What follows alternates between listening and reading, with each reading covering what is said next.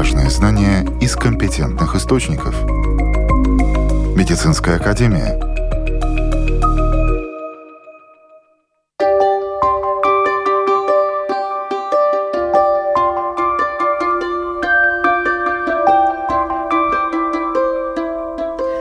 Здравствуйте, с вами Марина Талапина.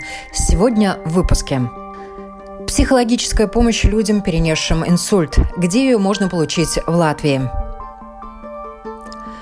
Как сказывается на зрении ношение очков? Время осенних каникул совпадает с началом сезона вирусов. Что взять с собой на отдых? Об этом в программе «Медицинская академия» сегодня.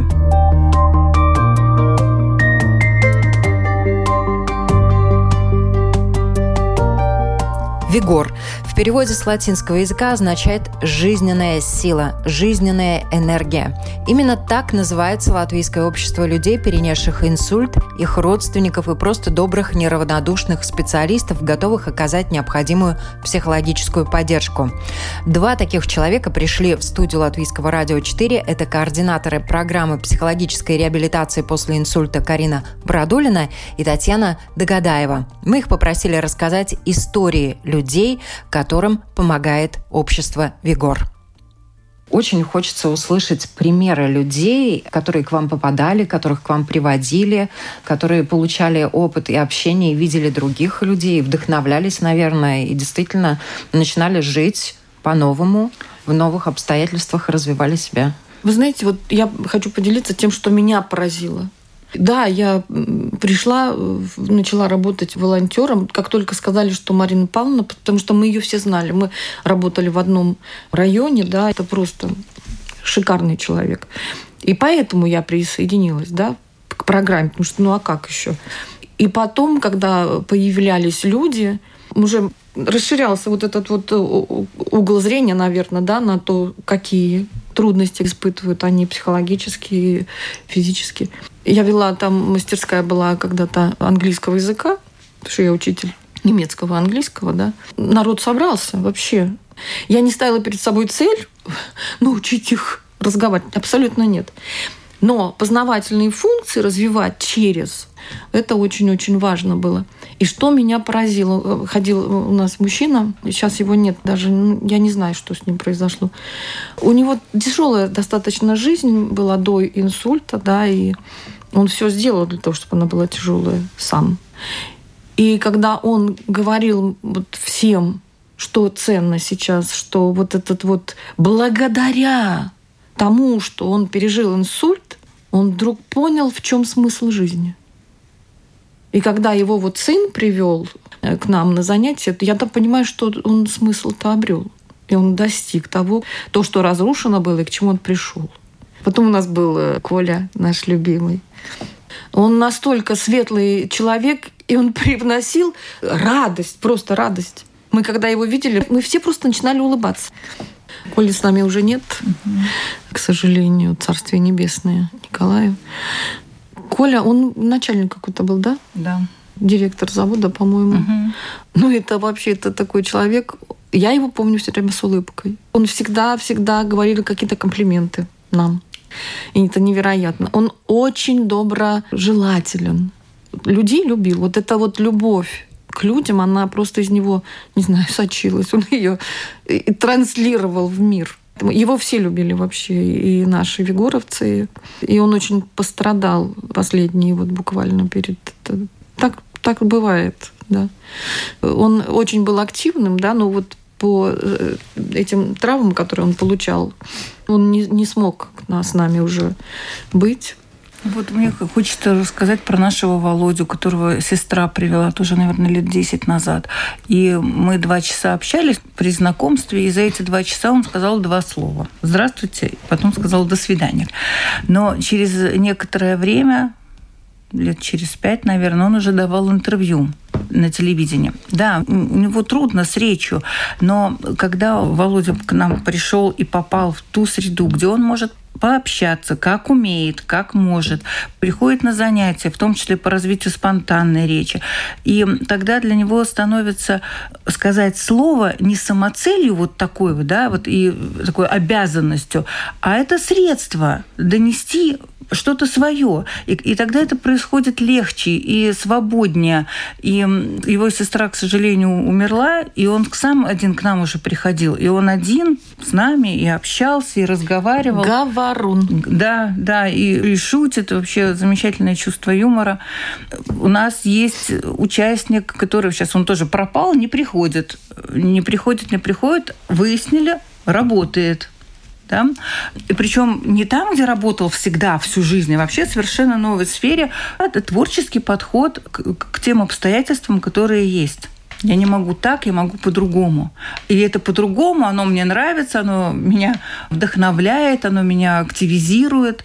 А мы говорим, активность – это ключик к восстановлению. На самом деле это одна из наших задач – организовать встречи этих людей, потому что помимо вот просто общения, это же мы делимся опытом, и в том числе опытом восстановления и опытом отношения к жизни. И когда вот человек после инсульта попадает в поле вот такое обаяние и вот такого жизнелюбия, жизнерадостности, и когда ему говорят, ты с нами, ты здесь, и у него очень много страхов перед жизнью, перед условно здоровыми людьми, снимается. Потому что у нас в Вигоре у нас нет больных здоровых, у нас есть просто люди. Да. Да? Мы для себя давно уже решили, что больные дома сидят, э, чай с малиной пьют, а те, кто к нам пришел, все здоровые. И mm-hmm. у вас есть специальная программа реабилитации, восстановления. Вы предлагаете не одно, не два занятия, а целый ряд занятий. Ну, э, наша программа, она предполагает участие прежде всего в клубе, потому что в клубе это специально созданное общение, где можно поделиться в том числе своим опытом и где можно поддержать другого человека. Это один из наших девизов, что ты не инвалид, пока ты помогаешь другим. Это тоже позволяет человеку почувствовать свою силу внутреннюю. Раз я нужен другому, то я обязательно нужен себе. И остальные все занятия человек может выбирать. Мы, конечно, можем ему рекомендовать что-то.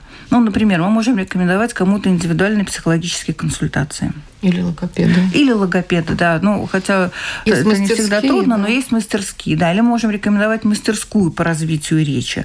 Потому что у нас логопед работает с нашими участниками. Но вы понимаете, логопедические трудности или последствия, они очень индивидуальны. Но на занятиях наш логопед работает при помощи универсальных методов, те, которые годятся для всех, ну, в том числе и для нас. Ну, мы можем рекомендовать, но в принципе они могут выбирать.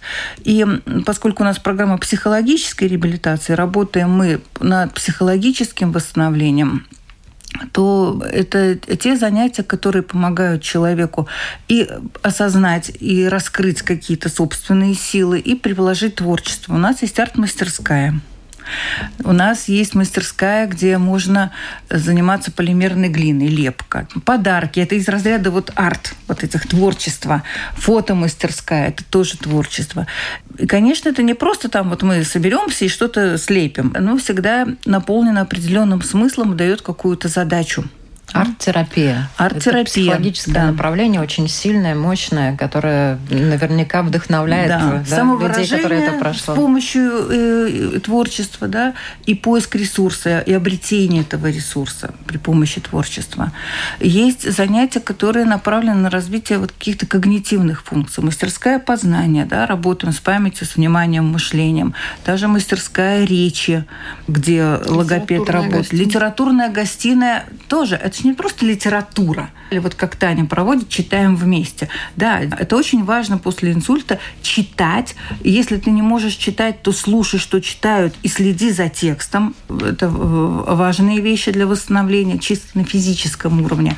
Но это еще и развитие той самой спонтанной речи, мыслить, делиться, обсуждать, принимать, не принимать чужие мнения. Может быть, очень важно сдержать себя, когда нам что-то не нравится. А мы знаем, что после инсульта кого-то есть такая вещь, как эмоциональная лобильность, когда человеку трудно сдерживать эмоции, эти эмоции очень яркие, очень экспрессивно проявляются. Да, вариант саморегуляции обязательно, он тоже присутствует, да, мы этому учимся. У нас есть еще литературная гостиная и киноклуб. То есть не только читают, но и смотрят фильмы, обсуждают. Есть у нас мастерская по силе перемен, когда можно обсудить перемены, случающиеся в жизни, в чем их сила, в чем их ресурс, какие они нам дают возможности, открывают. Диалоги, Диалоги жизненно важном. Это онлайн-мастерская, это ну, вот тоже дитё пандемии, но э, когда оказалось, что мы можем встречаться, все сказали, не-не-не, диалоги мы хотим оставить, поэтому да, обязательно встречаются с И диалогами. самое главное, что Наталья Васильевна говорила о том, что они сами обсуждают те темы, которые они предлагают. Вот это очень важно. Именно жизненно важные темы для них. У нас есть сказкотерапия. Да. Кстати сказать, да, тоже очень любят занятия. Угу. Наташа что ведет Прибылева. Дыхание. Дыхание жизни называется мастерская. Там не только дыхательные практики, это понятно, но они наполнены жизненным смыслом. Не тем, что вот давайте мы подышим, и диафрагмальное дыхание, в чем оно и как помогает. Это тоже важно. Но мы же можем вдыхать это же вдохновение, да, мы вдыхаем радость, мы, мы вдыхаем там, не знаю, силу какую-то, и можем что-то выдыхать, да, что-то отпускать, какие-то обиды.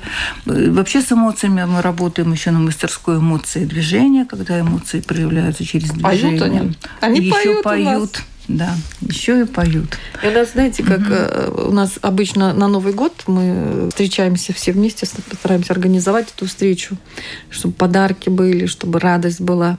И, в принципе, э, каждая мастерская, практически каждая мастерская готовит свое выступление как бы, да, отчет о проделанной да. работе. И вот э, обязательно пение обязательно. И они с таким удовольствием поют. И поют, кстати, онлайн. Представляете, это вообще для меня просто вообще загадочно. Клубом я восхищаюсь, правда. Э, я восхищаюсь, во-первых, нашей э, работой коллективной, да, потому что это все время мозговой штурм.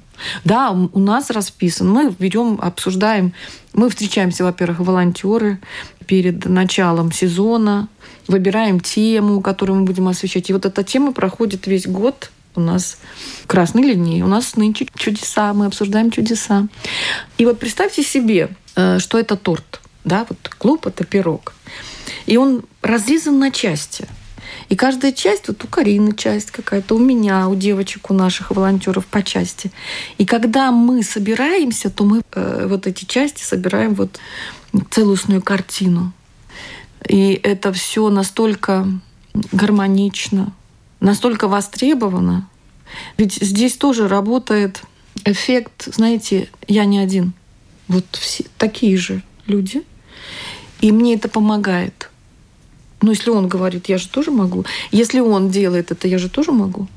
Понимаете, вот это вот важно. Чувствовать себя в своей собственной среде могущими. Такое могущество. Да. да. В наших следующих передачах координаторы программы психологической реабилитации после инсульта общества «Вигор» Карина Бородулина и Татьяна Догадаева продолжат рассказывать о психологической помощи, в которой очень нуждаются сами пациенты, а также их близкие. Важные знания из компетентных источников. Медицинская академия.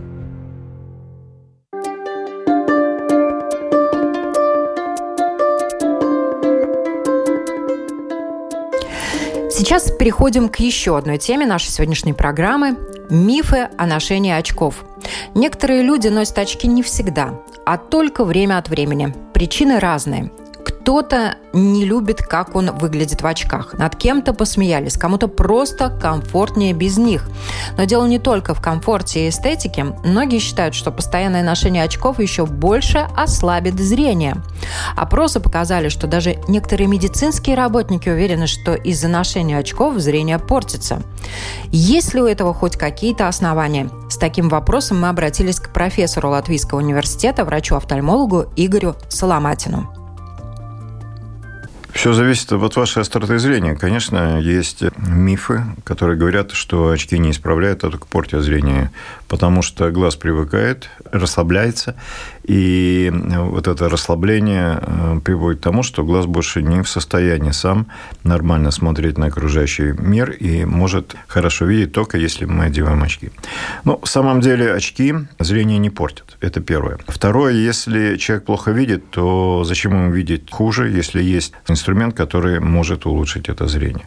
При этом сегодня, говоря об эстетической стороне очков, возникла новая специальность – это дизайнер по оправам, и вам подберут ну, просто такую оправу. Даже если ее нет на месте, вам закажут, ну, вы будете выглядеть очень стильно и не хуже, чем любой киноактер Голливуда. В-третьих, э, стекла. Ну, многие говорят, у меня близорукость там большая, толстые стекла и так далее. Сегодня производство стекол для очков, оно усовершенствовалось, и практически сегодня нет больше таких толстых, похожих на бинокли стекол. И все стекла, они примерно одинаковой толщины, несмотря на свою диоптрийность. Еще одно. Очки помогают избавиться от э, проблем со зрением. Так, если мы вовремя назначим специальные очки для детей, у которых есть или нормальное зрение в шестилетнем возрасте, или уже небольшой минус, то в этих случаях ношение очков специальных для того, чтобы ребенок нормально видел и не напрягал мышцы, которые внутри глаза имеются, предохранит его от развития близорукости. Поэтому есть специальное направление у нас профилактической медицины, которое называется «борьба с близорукостью». Там задействованы не только простые очки, там и задействованы и мультифокальные линзы, и ночные линзы. Видите, цель очков – это, скажем так, сконцентрировать лучи света, которые идут в глаз центральной зоне сетчатки, для того, чтобы человек четко видел окружающий мир. Но, с другой стороны, у нас есть еще и периферия сетчатки, которая этими очками не коррегируется. А как раз там может быть э, тот очаг, э, скажем, роста, растянутости глазного яблока. Если это не коррегировать, или не стимулировать, то близорукость может продолжаться. Поэтому сегодня уже к жизни пришли новые совершенно другие, основанные на специальной оптике концепции очков для детей, которые помогают остановить буквально полностью развитие близорукости и не дать им э, развиться дальше. Поэтому, э, если очки выписаны и они э, помогают видеть, то, значит, в первую очередь, очки не ухудшают зрение. Во-вторых, сняв очки, вы ничем больше не испортите свое зрение, то есть вы будете видеть так, как и видели, и до ношения очков очков. Глаз просто-напросто не меняется от очков. Если у человека уже зрелый, у него стоявшиеся размеры глазного яблока у детей, да, у детей может поменяться и становиться близорукость я уже говорил.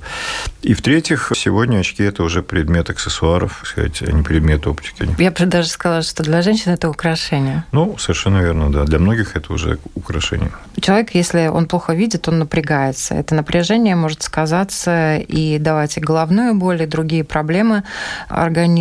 И зрение еще быстрее ухудшается, наверное, правильно? Да, конечно, особенно если э, есть какие-то попутные заболевания, к которым человек предрасположен генетически, ну, скажем, скажем, та же самая глаукома или те же самые проблемы с хрусталиком, или проблемы с кровообращением в области глаза, то это все может привести к ухудшению зрения и к необратимым изменениям.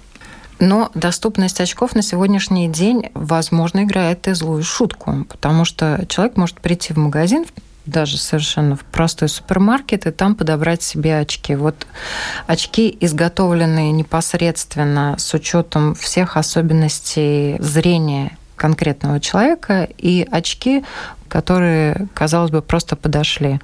В чем разница? То, что касается базарных очков, как я называю их, ну, то есть э, пришли на базаре, купили очки, подобрали просто по остроте зрения, там газетку взяли какую-то, прочитали, да, вот, хорошо. Но они чаще всего не подходят из-за того, что там просто усреднено межцентровое расстояние, то есть расстояние между зрачками глаз, и у вас будет оно или больше, или меньше, и тогда вот такая постоянная необходимость э, центрировать зрение будет вызывать напряжение мышц глаза, вызывать боли, вызывать неприятные ощущения. тошноту, да, и полный дискомфорт.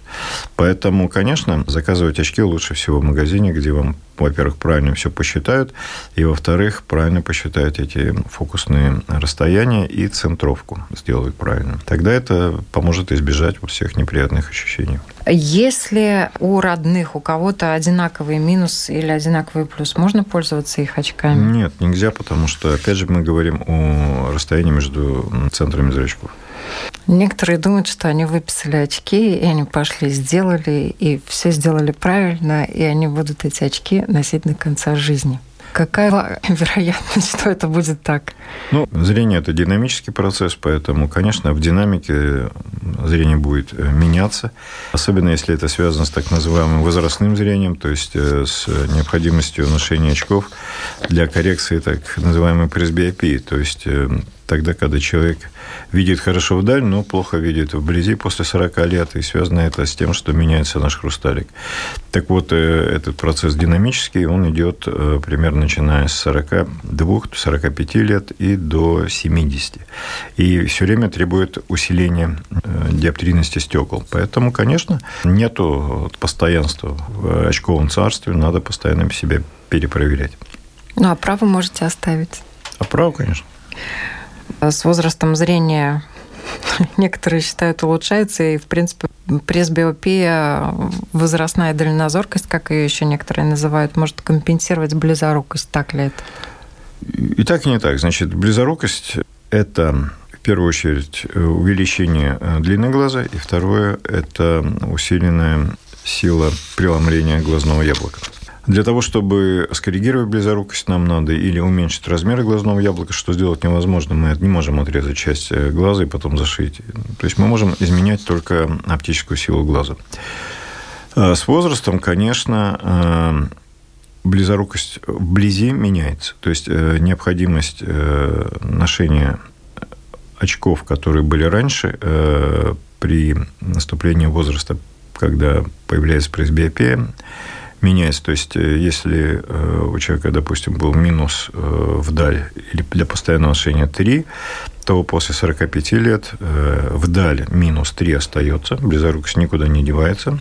Но вот из-за изменений хрусталика вблизи она может уменьшиться на одну диоптрию, на полторы диоптрии и так далее. То есть близорукость никуда не девается, очки остаются для дали такие же, какие они были, но вот вблизи зрение может меняться, как и у всех людей на этом свете. Солнечные очки нужны только для защиты от солнца. Солнечные очки, в принципе, нужны постоянно. По той простой причине, что ультрафиолетовое излучение в настоящее время оно э, гораздо более сильное, чем было раньше. И, например, э, в Германии э, детям уже начиная с трехлетнего возраста во все сезоны года надевают солнечные очки. Для чего? Для того, чтобы э, в возрасте после 45-50 лет не наступали дистрофические изменения сетчатки, связанные с э, постоянным воздействием ультрафиолетового света. Поэтому э, вот одной из причин возрастных дегенераций сетчатки, когда человек теряет центральное зрение и не может хорошо читать, это является солнцем. Поэтому чем постоянно мы носим солнечные очки, даже в сумеречную погоду, даже когда нет э, ультрафиолетового сильного излучения, на наш взгляд, все равно солнечные очки спасают нас в будущем от наступления такого тяжелого заболевания, как центральная дегенерация сетчатки. Какие солнечные очки? Базарный вариант, даже если не базарный вариант, э, стекла, пластик, я имею в виду линза. В принципе, сегодня и стекла нелегкие, и пластик не царапается. Но, в принципе, здесь надо просто проверять э, любую линзу на проходимость ультрафиолетовых э, лучей. лучей. Есть специальные тесты в оптических магазинах. Можете прийти, принести с собой солнечные очки и проверить. Ваша линза вообще защищает глаз от ультрафиолета или он проходит насквозь. Резюме то, что касается именно очков. Ну, что касается очков, если они нужны, если они помогают хорошо видеть и улучшают зрение, они нужны. То есть бояться очков не надо. Очки действительно это не только оптический прибор, который призван улучшить зрение и защитить ваши глаза, но это еще и предмет стиля, моды. Поэтому в очень многих случаях э, очки действительно носят э, только потому, что они создают какой-то имидж. Я знаю очень многих людей, которым мы прооперировали близорукость, э, которым очки не нужны, но которые в них остались просто потому, что их в медийном пространстве привыкли видеть в очках. На вопросы Латвийского радио 4 отвечал ассоциированный профессор Латвийского университета, врач-офтальмолог Игорь Соломатин. И сегодня мы говорили об очках. Добавлю, если человеку приходится напрягать глаза во время чтения, это может вызвать головную боль и дискомфорт в глазах. Также интересный факт. В 1983 году в Финляндии группа близоруких детей была случайным образом поделена по нескольким признакам, среди которых было и чтение без очков. Зрение в этой группе ухудшилось быстрее, чем у тех, кто носил очки все время. После первых трех лет исследования все дети получили рекомендации использовать очки постоянно. Через 20 лет различий между группами найдено не было.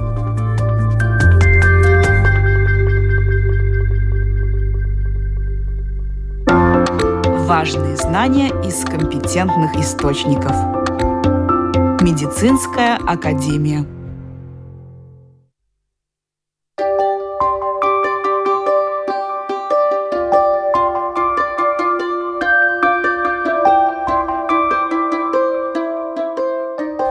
Начались осенние каникулы. Многие родители берут отпуск, чтобы отправиться с детьми в путешествие или на курорты. И это же время выпадает на начало сезона вирусов, для которых не существует границ.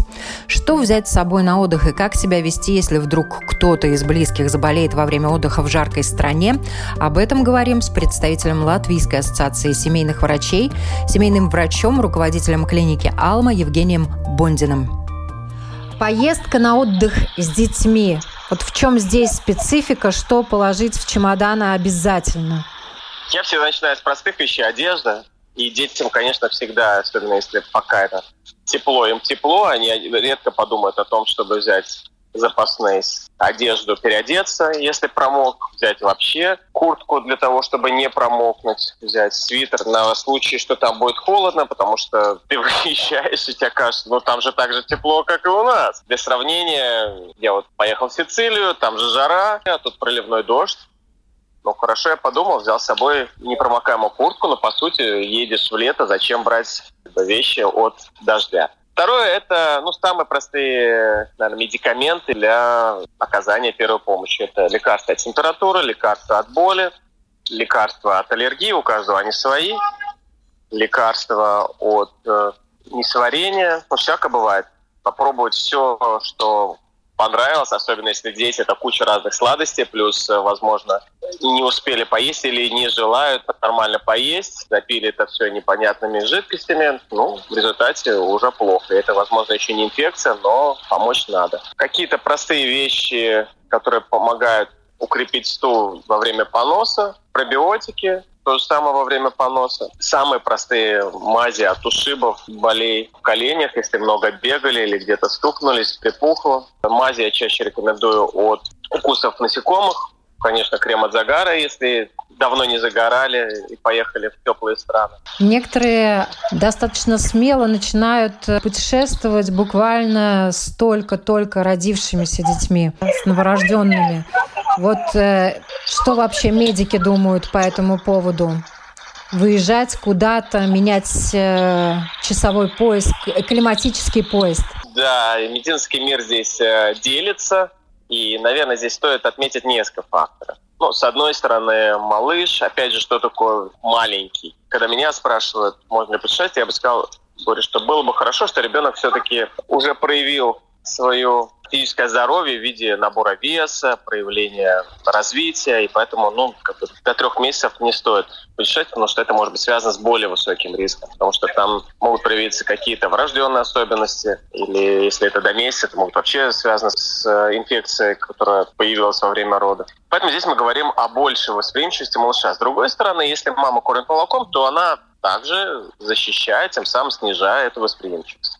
Касательно климатических поясов, то здесь у малышей намного все проще, потому что они в первый год, большей части, ну, в первые полгода точно больше спят и едят, чем активничают, поэтому для них это меньше влияет. Я бы сказал, что самое важное здесь – это семья, это ощущение мамы и ребенка. И если люди путешествуют, то чаще всего это обусловлено двумя факторами. Первое – необходимость, война, или, может быть, смена жительства, связанная с работой, или, может быть, какие-то другие вещи. Но тогда мы говорим о необходимости. И вторая – это необходимость мамы. Достаточно часто женщины ощущают, что вот они не могут отдохнуть в данный область, вот они вот всегда выезжают, и мама уже сходит с ума, что из-за нее, из-за ребенка рушится жизнь. Конечно, можно говорить о сознательности, но факт остается фактом. Мама себя чувствует очень некомфортно.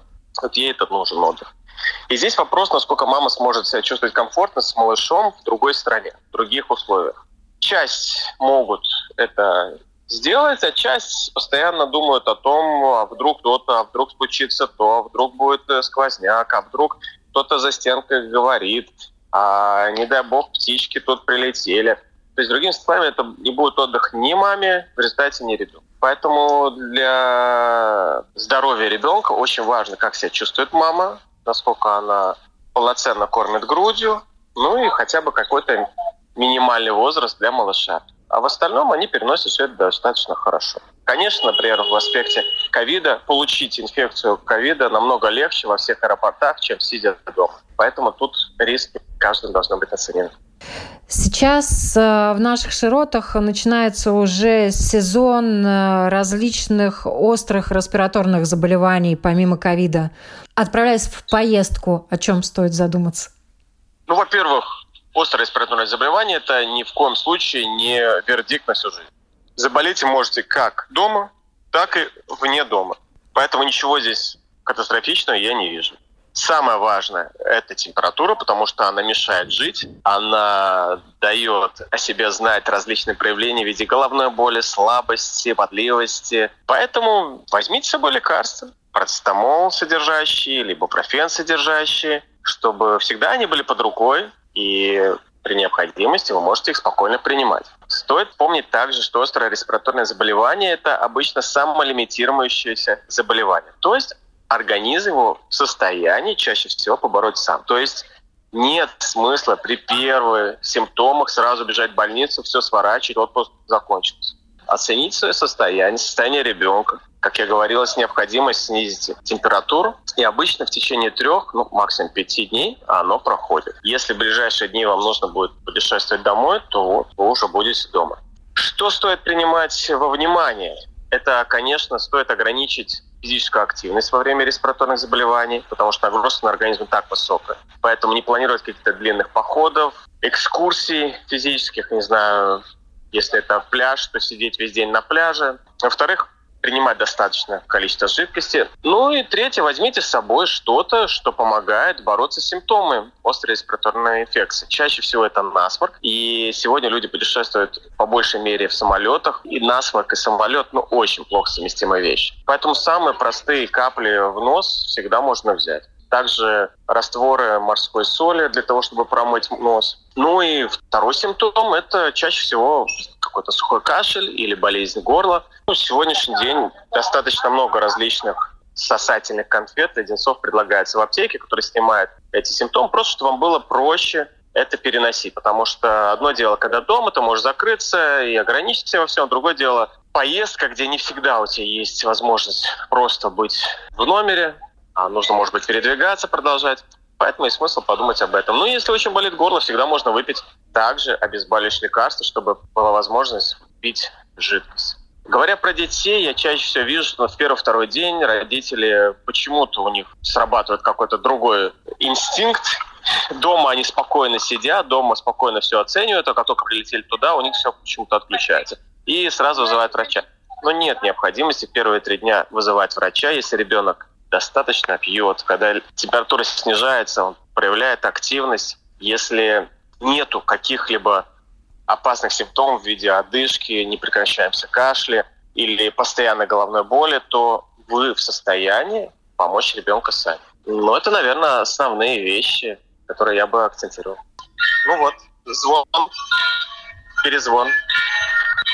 Я хотела уточнить, если это в жаркой стране острое респираторное заболевание, у нас принято, если ты заболел, если у тебя температура поднялась, чихаешь, сопли, кашель, сидишь дома. А э, вот э, в теплой стране тот же насморк можно сразу выгуливать? Единственное ограничение Единственное ограничение – это температура, на которую есть смысл посмотреть и которая может ограничивать э, посещение пространства вне дома. Почему? Потому что при высокой температуре физическая нагрузка не советуется. И также, если, например, вы сбили температуру, вышли погулять, у вас 40, ну, намного легче, скажем, добавить еще сквознячок и обострить какие-то уже имеющиеся симптомы насморк, кашель не является противопоказанием, чтобы выйти на улицу. А еще одно правило очень простое. Бывает так, что дома жарче, чем на улице. Ну, тогда лучше быть на улице. Вот, например, у нас летом в этом году было 35. В некоторых квартирах дома было под 40. Ну, тогда лучше выйти на веранду, на террасу, где хотя бы чуть-чуть какой-то есть свежий воздух и ветерок, нежели быть дома при 40 и, и у ребенка 40. Ну, тогда это, в принципе, усугубляет симптом. Поэтому в такой ситуации даже лучше выйти погулять. Ну и в завершении напутствие всем желающим путешествовать и не сидеть дома в осенне-зимний период. Я бы сказал так. Очень важно понимать, что вы хотите. Это найти, получить и самое главное, уметь этому насладиться. Очень часто люди доезжают в страну своей мечты и там же почему-то разочаровываются. Или попадают в то место, которое они мечтали увидеть, а обстоятельства оказались не совсем такими, какие они ожидали. Ну и, конечно, не забывать, что не место красит человека, а человек делает его особенным. Поэтому будьте просто счастливы и ощущайте себя сегодня, здесь, сейчас. На вопрос Латвийского радио 4 отвечал семейный врач, глава клиники «Алма» Евгений Бондин. Добавлю, уезжая на отдых в теплые страны, наш организм может реагировать на резкие климатические изменения аллергией. Мелкие аллергенные высыпания, зуд, шелушение и сухость можно предотвратить с помощью правильного ухода за кожей, но что делать, если они уже появились? Прежде всего, примите антигистаминные таблетки. Не умывайтесь водопроводной водой, она может оказаться слишком жесткой или, наоборот, слишком мягкой для вашей кожи. Регулярно освежайте кожу минеральной бутилированной водой. Макияж смывайте мицеллярной жидкостью, чтобы избежать раздражения. И самый неприятный симптом аллергии – зуд, и чтобы его устранить, два раза в день делайте компресс из отвара ромашки или календулы. Если кожный зуд невыносимый, средства не помогают, стоит не откладывать поход к врачу. С вами была Марина Талапина. Будьте здоровы!